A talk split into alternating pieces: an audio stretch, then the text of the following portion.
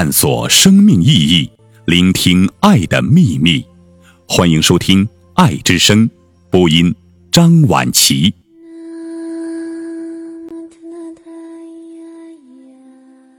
内心安详，从不荒凉。王蒙。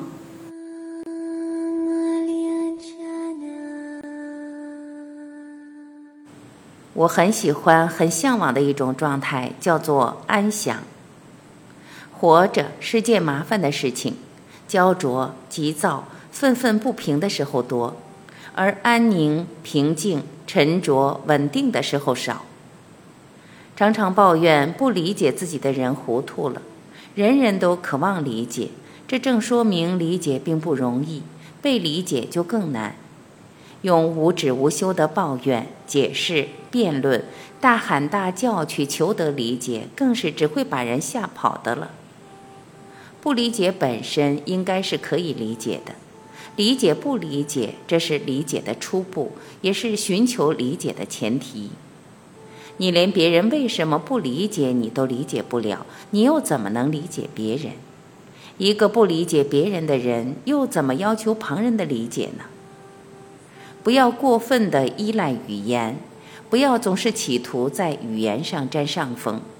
语言解不开的事实可以解开，语言解开了而事实没解开的话，语言就会失去价值，甚至于只能添乱。动辄想到让事实说话的人，比起动不动就想说倒一大片的人更安详。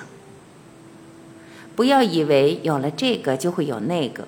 不要以为有了名声就有了信誉，不要以为有了成就就有了幸福，不要以为有了权力就有了威望，不要以为这件事做好了，下件事也一定做得好。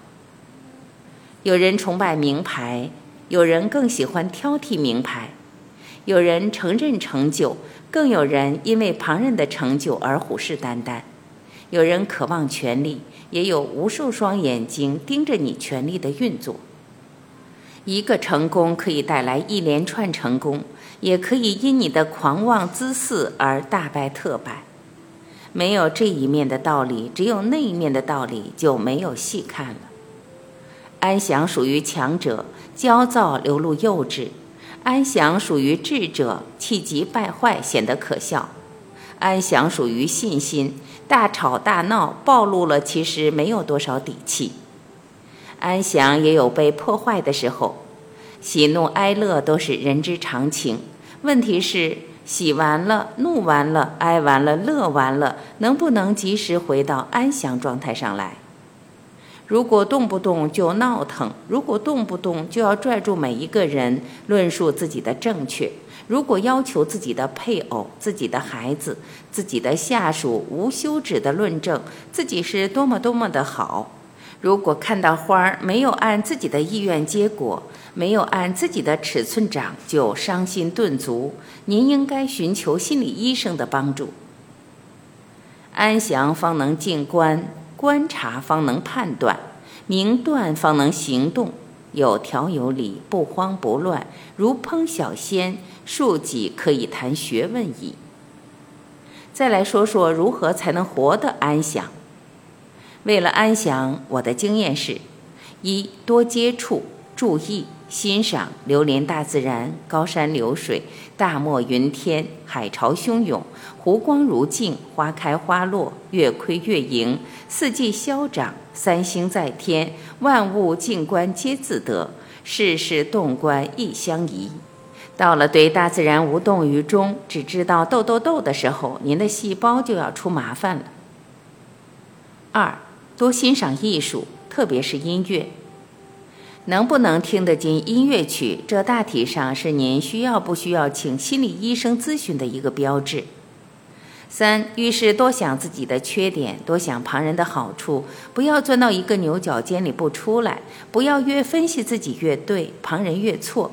不要老是觉得旁人对不起自己。不要像一个钻头一样的钻了一个眼，就以为打通了世界。更不要把封钻的所有的螺丝钉焊得死死的，那样的话，您能不碰壁吗？四，不管您是不是有一点点伟大，您一定要弄清楚，其实您与常人无异，您的生理构造与功能与常人无异，您的语言文字与国人无异，您的喜怒好恶大部分与旁人无异。您发火的时候也不怎么潇洒，您饿极了也不算绅士。人们把您当成普通人看是您的福气，您把别人看成与您一样的人是您的成熟。越装模作样，就越显出小儿科。别再这样了，亲爱的。五、注意劳逸结合，注意大脑皮层兴奋作用与抑制作用的调剂。该玩就玩玩，该放就放放，该赶就赶赶，该等就等等，永不气急败坏，永不声嘶力竭。六、幽默一点，要允许旁人开自己的玩笑，要懂得自嘲解嘲。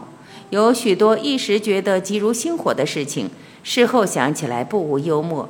幽默了才能放松，放松了才可以从容，从容了才好选择。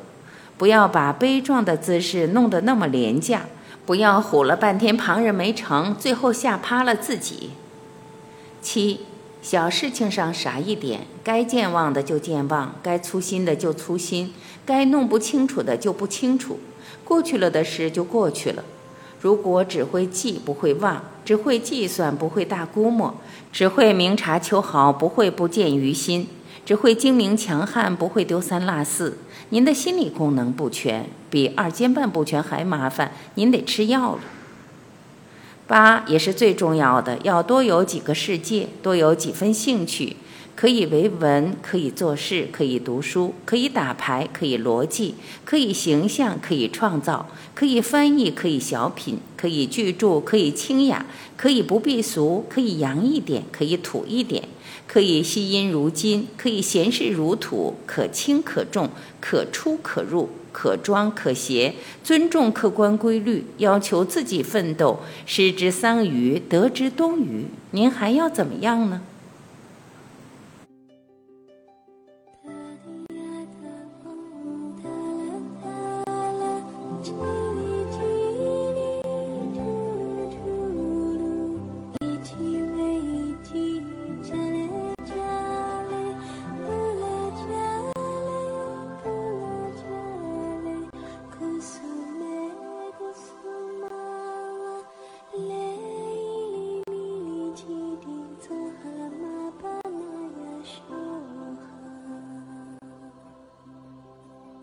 感谢聆听，我是晚琪，再会。